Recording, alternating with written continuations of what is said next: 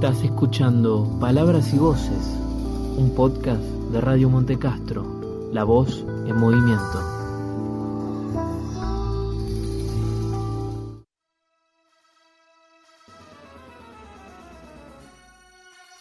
Que un elefante ocupa mucho espacio lo sabemos todos, pero que Víctor, un elefante de circo, se decidió una vez a pensar en el elefante. Esto es, a tener una idea tan enorme como su cuerpo. Ah, algunos no lo saben, y por eso se los cuento. En verano los domadores dormían en sus carromatos alineados a un costado de la gran carpa. Los animales velaban desconcertados.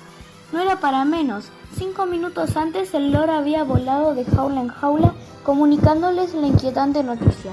El elefante había declarado huelga general y proponía que ninguno actuara en la función del día siguiente. ¿Te ha vuelto loco, Víctor? le preguntó el león, asomando el hocico por entre los barrotes de su jaula. ¿Cómo te atreves a ordenar algo semejante sin haberme consultado? El rey de los animales soy yo. La risita del elefante se desparramó como papel picado en la oscuridad de la noche. ¡Ja! El rey de los animales es el hombre, y sobre todo tan lejos de nuestras selvas. ¿De qué te quejas, Víctor? interrumpió un osito gritando desde su encierro. ¿No son acaso los hombres los que nos dan techo y comida? Tú has nacido bajo la luna del circo, le contestó Víctor dulcemente. La esposa del criador te crió con mamadera. Solamente conoces el país de los hombres y no puedes entender aún la alegría de la libertad. ¿Se puede saber para qué hacemos huelga? gruñó la foca, coleteando nerviosa de aquí para allá. Fin una buena pregunta, exclamó Víctor, entusiasmado, y ahí nomás les explicó a sus compañeros que ellos eran presos, que trabajaban para que el dueño del circo se llenara los bolsillos de dinero, que eran obligados a ejecutar ridículas pruebas para divertir a la gente, que se los forzaba a imitar a los hombres, que no debían soportar más humillaciones y que patatín y que patatán. Y que patatín fue el consejo de hacer entender a los hombres que los animales querían volver a ser libres, y que patatán fue la orden de huelga general. Bah, Pamplinas, se burló el león. ¿Cómo piensas comunicarte con los hombres? ¿Acaso alguno de nosotros habla su idioma? Sí, aseguró Víctor. El loro será nuestro intérprete, y enroscando la trompa en los barrotes de su jaula, los dobló sin dificultad y salió afuera. Enseguida abrió una tras otra las jaulas de sus compañeros. Al ratos, todos retozaban en los carromatos, hasta el león. Los primeros rayos de sol picaban como abejas zumbadoras sobre las pieles de los animales cuando el dueño del circo se desesperó ante la ventana de su casa rodante. El calor parecía cortar el aire en infinidad de líneas anaranjadas. Los animales nunca supieron si fue por eso que el dueño del circo pidió socorro y después se desmayó apenas pisó el césped. De inmediato los domadores aparecieron en su auxilio. Los animales están sueltos, gritaron a coro, antes de correr en busca de sus látigos. Pues ahora los usarán para espantarnos las moscas, les comunicó el loro, no bien los domadores los rodearon dispuestos a encerrarlos nuevamente. Ya no vamos a trabajar en el circo. Huelga general, decretada por nuestro delegado el de elefante. ¿Qué disparate es este? A las jaulas y los látigos silbadores ondularon amenazadoramente. Ustedes a las jaulas, gruñeron los orangutanes, y allí mismo se lanzaron sobre ellos y los encerraron. Pataleando furioso, el dueño del circo fue el que más resistencia opuso. Por fin también él miraba correr el tiempo detrás de los barrotes. La gente que esa tarde se aglomeró delante de las boleterías las encontró cerradas por grandes carteles que anunciaban circo tomado por los trabajadores, huelga general de animales. Entretanto, Víctor y sus compañeros trataban de adiestrar a los hombres.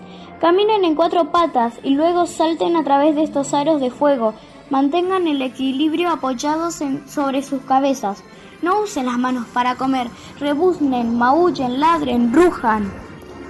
Basta, por favor, basta, gimió el dueño del circo al concluir su vuelta número 200 alrededor de la carpa caminando sobre las manos. Nos damos por vencidos, ¿qué quieren? El loro carraspeó, tosió, tomó unos sorbitos de agua y pronunció entonces el discurso que le había enseñado el elefante.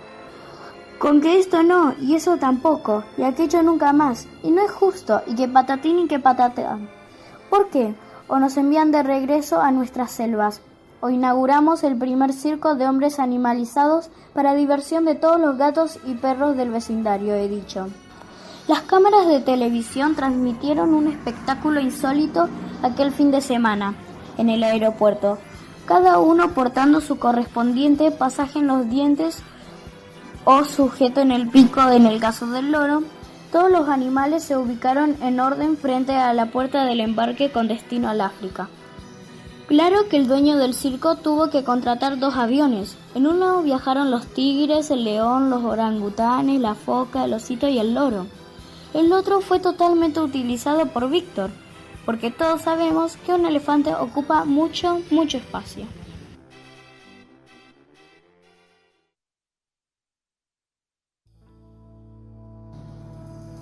Soplando aviones. Vuelan sobre letras y renglones en medio del murmullo. Dos por tres, hormigas coloradas. Seis por ocho, sol. 3 por 7, un chino con un farol. 3 por 5, una pulga y un león. Uno más uno, vos y yo.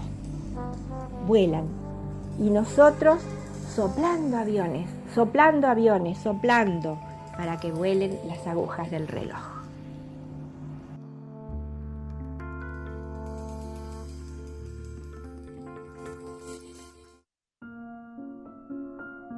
Había una vez, en un país muy, muy cercano, un virus al que se le conocía con el nombre de coronavirus.